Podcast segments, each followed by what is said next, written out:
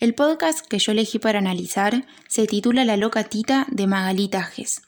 Si bien es posible acceder a él a través de varias plataformas, yo lo hice a través de Spotify.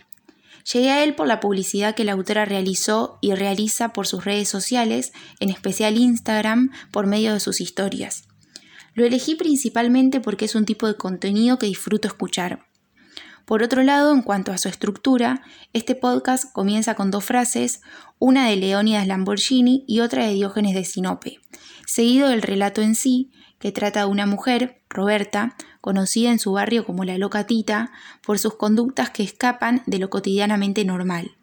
Este podcast está relatado por Magali Tajes, que es la autora del libro Cagos, que es donde se encuentra en formato escrito este relato, y es quien le da la voz a una de las vecinas de la loca Tita, que se llama Olguita. Por último, considero importante recalcar el hecho de que este podcast no cuenta con efectos de sonidos ni música.